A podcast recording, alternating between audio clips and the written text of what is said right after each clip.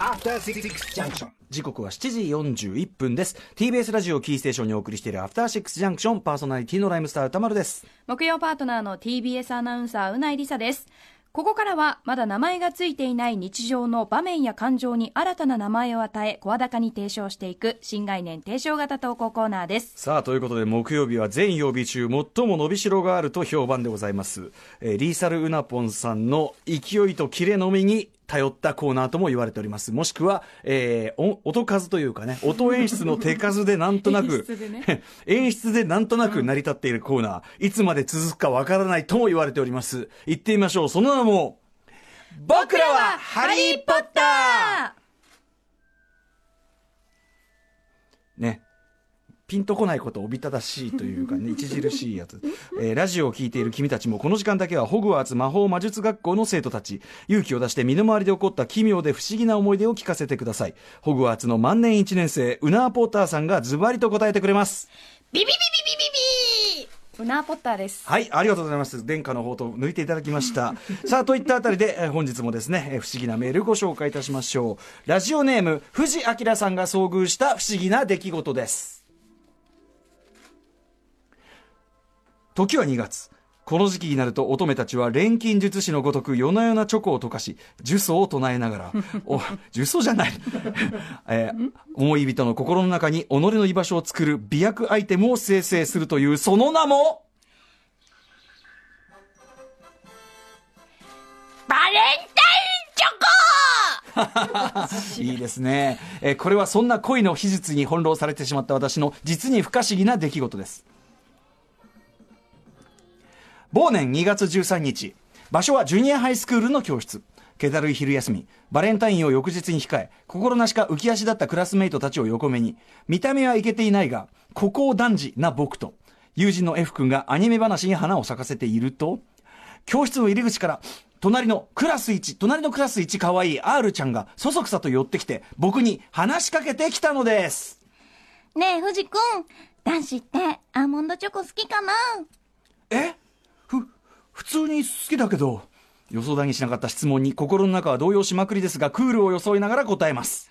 あーよかった F 君もアーモンドチョコ好きかなシャイな F 君は返事をせずに、こくりとうなずきます。ありがとそう言って、笑顔で去っていく R ちゃん。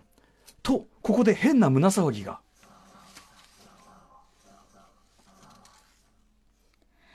うねえ藤君なんと今度は同じクラスのクールな女子、M さんが話しかけてきたのです。一体どうしたんだ俺？俺の時代到来かわかったありがとね僕と F 君は R ちゃんと同様に M さんからも好みのチョコを聞かれたのでした。すると、またまた変な胸騒ぎが。おーい藤君今度はなんと、学級委員の H ちゃんが目の前に現れたではありませんか。えー、わかるそうなんだねありがとう結局、R ちゃん、M さん、M H ちゃんの3人に好みのチョコについて聞かれたのでした。F 君、藤君やったね僕たちモテすぎだよかなり興奮している様子の F 君。その気持ちよくわかるよ。ほんと参ったな明日は人生最高のバレンタインだぜそして、翌朝。僕は普段よりゆっくりと投稿しました。もちろん、机の中にチョコをセットする女子への気遣いからです。教室に入ると、男子たちの表情は皆硬く、普段とは違う異様な空気感に包まれています。確かにそれもこれも女子たちの思いを封じ込めた必殺の美薬アイテムバレン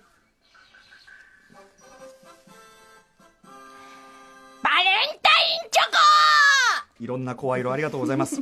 の力ね、バレンタインチョコのなせる力、実に恐るべし。さて、僕のチョコチョコチョコは、と、ちょこっと自分の机の中を覗いてみると、あれ？机の中は冷たく冷え切った暗く空虚な空間が広がるのみ。あれれれない！何度見てもない！あ、さてはロッカーだな、なんてちょこっとロッカーの方を見に行っても、やっぱりない。R ちゃん、M さん、H ちゃんからのチョコがない！予想外の展開に僕は涙目、半泣き状態に。それでも、もしかしたらと、昼休みに期待しましたが、残酷に時は過ぎ、あっという間に下校時間です。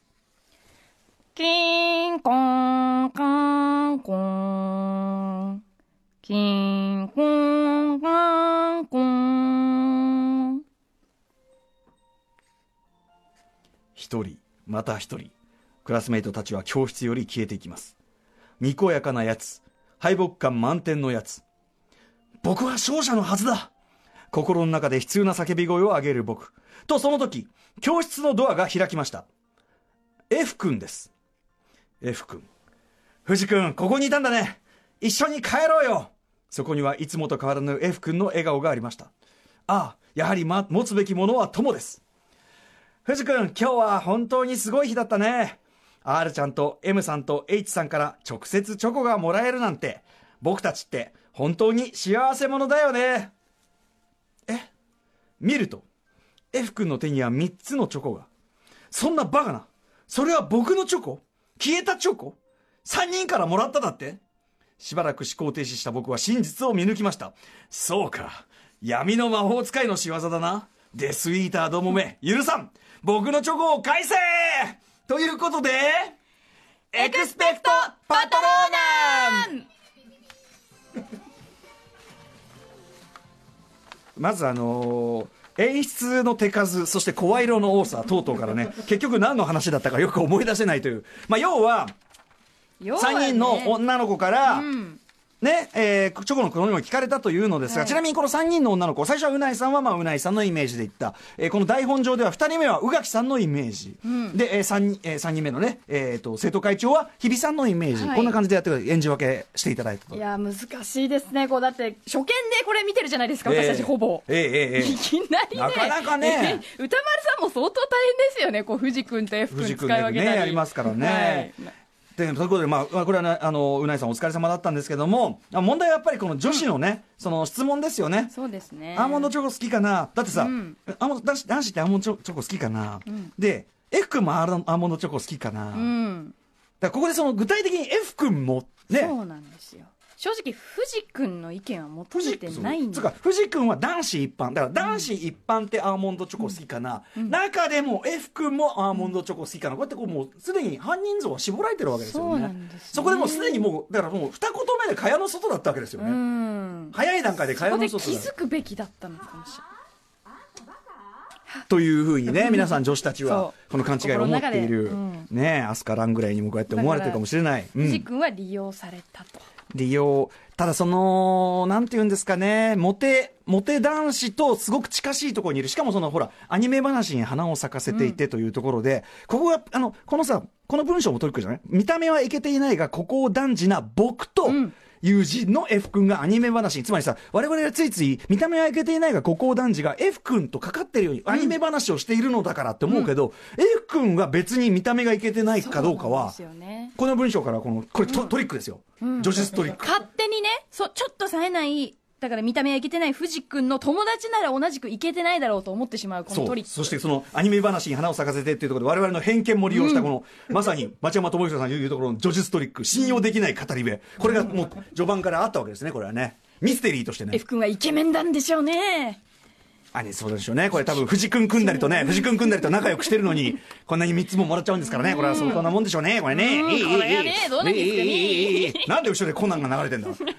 トリックトリックだ。あトリックだったから。トリックあこっちは名探偵方向だったから。魔法じゃなくてトリックだったからということでございます。ということでいよいよね、えー話の軸がぶれ始めているこのコーナー。あなたの周りで起こった不思議な出来事を送ってください。暇なスタッフが手数の多い演出でなんとなくコーナーとして仕立て上げます。はい。宛先は歌丸アットマーク tbs.co.jp まで。メールが採用された方には、きっと魔法が使えるようになる番組ステッカーを差し上げます。ちなみにこのコーナーは皆さんも予感していらっしゃるいらっしゃる方もいると思いますが来週再来週あたり突然終わっている可能性もゼロではございません。そんなはいやめはいそれ終わっていたらそれは魔法。うー。